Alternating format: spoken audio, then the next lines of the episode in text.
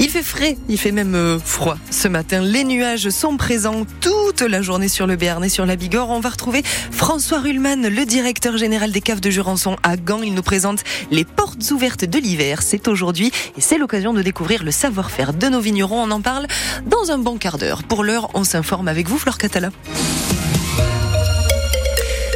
À la une, cette question. Mais pourquoi en Béarn et en Bigorre, plusieurs panneaux de communes sont toujours à l'envers? Ah Oui, on peut se le demander parce que ça fait un mois pour certains que c'est comme ça. Ça date de l'action des agriculteurs pour protester contre des contraintes trop lourdes imposées au monde agricole. Alors certains élus ne se sont pas occupés de retourner ces panneaux et c'est peut-être parfois fait exprès pour justement soutenir cette action.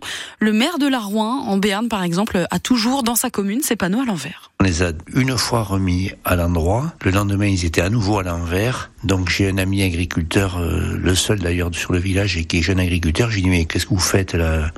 Pour la tête à l'envers Je lui dis je sais que vous avez la tête à l'envers par rapport à la paperasse administrative, par rapport au prix, etc. Mais nous on n'a pas que ça à faire de remettre les panneaux à l'endroit. T'inquiète pas on les remettra à l'endroit. Et puis le temps est passé et ils sont toujours à l'envers. Donc on verra ça début 2024. Autrefois, il y avait une vingtaine d'agriculteurs. Euh, moi-même, je suis fils d'agriculteur.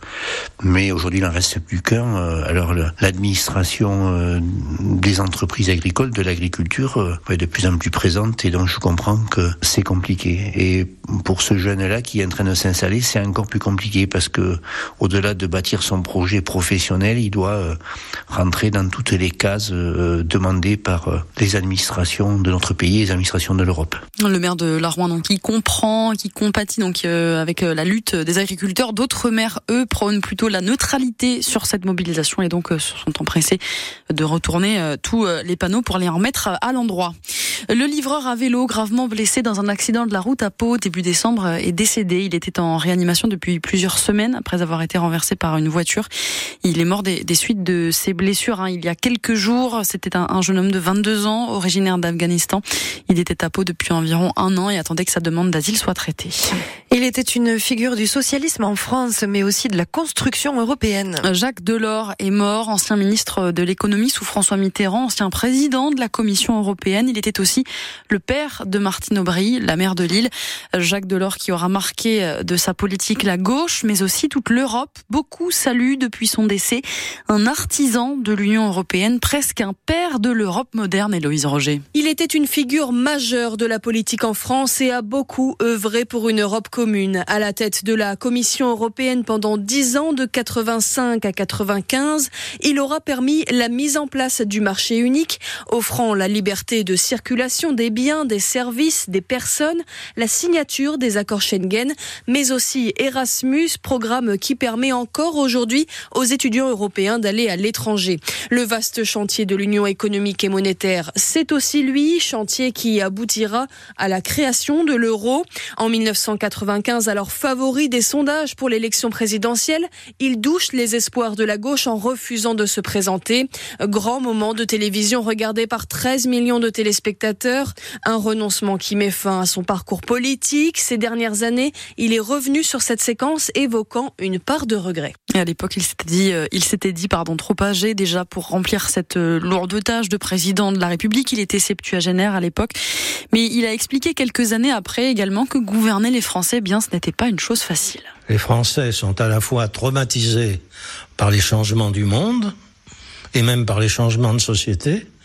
Et, donc ils sont craintifs, euh, alors qu'ils ont des atouts. Mais en même temps, il ne faut pas euh, qu'ils se consolent en regardant dans le rétroviseur. Donc c'est ce mélange d'orgueil du passé et de méfiance vis-à-vis de l'avenir qui rend le peuple français très difficile à gouverner. Très difficile à gouverner. Jacques Delors au micro de France Inter en 2013. Depuis hier, les hommages se multiplient, notamment ceux des élus socialistes des Pyrénées-Atlantiques. On entendra notamment la réaction du député David Habib dans le prochain journal à 8 heures. Pas de répit à Gaza où les bombardements israéliens n'ont connu aucune trêve ces derniers jours. Au téléphone avec le Premier ministre d'Israël hier, Emmanuel Macron a renouvelé sa demande d'un cessez-le-feu durable. Le président français a dit vouloir mener des actions humanitaires dans les prochains jours dans l'enclave palestinienne où c'est la famine qui désormais menace les civils. Il est 7h34, vous écoutez France Bleu Berne. Bigorre, un virus responsable de la gastro dans les huîtres du bassin d'Arcachon. Il y a eu des cas d'intoxication alimentaire après Noël. Alors la préfecture de Gironde a pris des mesures mesures drastiques. La pêche, la récolte et la commercialisation des coquillages du bassin sont interdites. Le temps de faire des analyses sanitaires. Les ostréiculteurs au chômage technique, donc euh, en pleine période des fêtes, un coup dur pour toute une filière. La police à l'affût des rodéos urbains en Bigorre. Il y a des opérations de contrôle en ce moment sur Tarbes et sur Lourdes.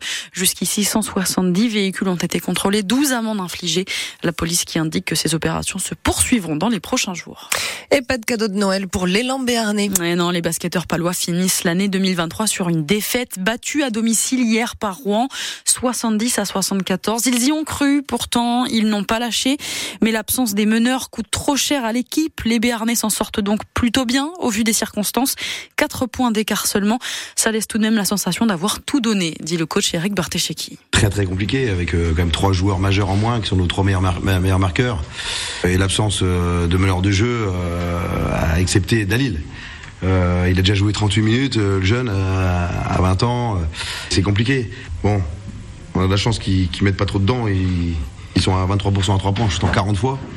Mais bon, ça nous a permis voilà, d'y rester au contact, de ne pas trop prendre points à l'intérieur, de gérer tout ça. Mais pour espérer mieux et prendre le match, parce qu'en fait, on est quand même au contact tout le match, il aurait fallu être meilleur en, en attaque.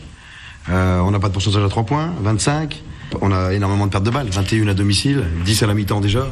Trop d'erreurs pour, pour espérer euh, mieux. L'élan Bernet qui termine sa première partie de saison à l'équilibre avec 7 défaites et 7 victoires au compteur. Maintenant, c'est la trêve pendant deux semaines avant de reprendre le 12 janvier face à Évreux.